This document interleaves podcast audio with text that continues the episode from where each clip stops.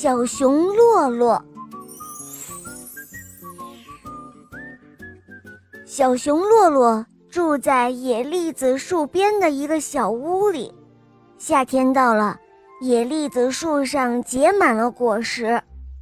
啪嗒，有一颗很大很大的野栗子敲响了小熊的屋顶，打碎了一片瓦。野栗子从屋顶。蹦到了小熊家的床底下，一缕阳光透过屋顶的小洞照射在小熊家的地板上，地板上出现了一只小鸟的身影。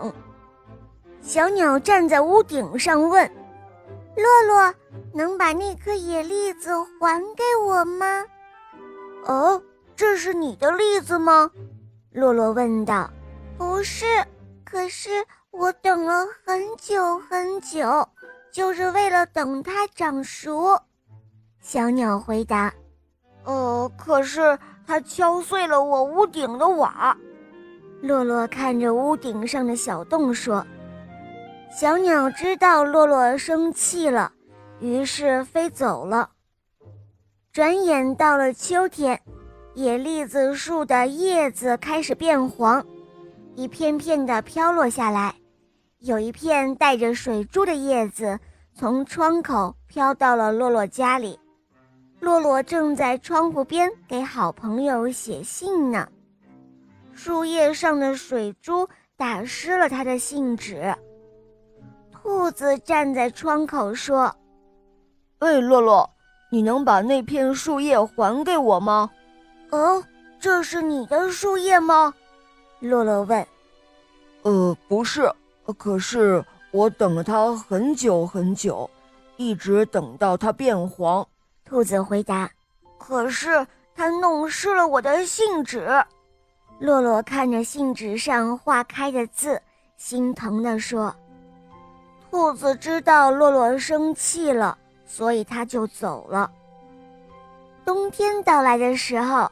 洛洛的小屋被大雪覆盖起来，洛洛和所有的小熊一样，马上就要冬眠了。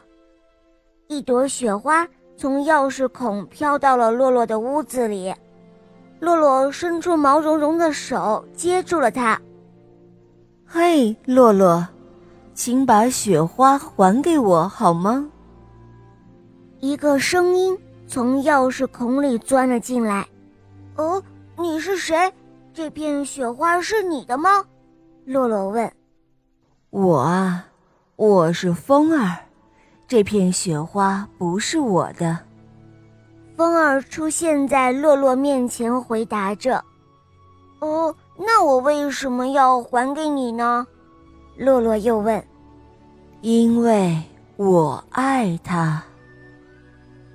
风儿一字一顿的说道。洛洛愣住了，他张开手掌，可是那片雪花已经融化了。唉，我知道，到了春天，冰雪都会融化，但是，本来我爱他是可以爱到春天的。风儿伤心的说完，又从钥匙孔里钻出去了。洛洛听着风呼呼的远去，心里也觉得难过了起来。然后他开始拨闹钟，并且把那颗野栗子和那片黄色的树叶找了出来，放在闹钟的旁边。明年的春天到来时，他要第一个醒过来，把野栗子和黄树叶还给爱它们的小鸟儿。和兔子。好了，伙伴们，今天的故事就讲到这儿了，赶快关注“肉包来了”在我的首页去收听更多好听的童话专辑吧。我们下期节目再见，拜拜。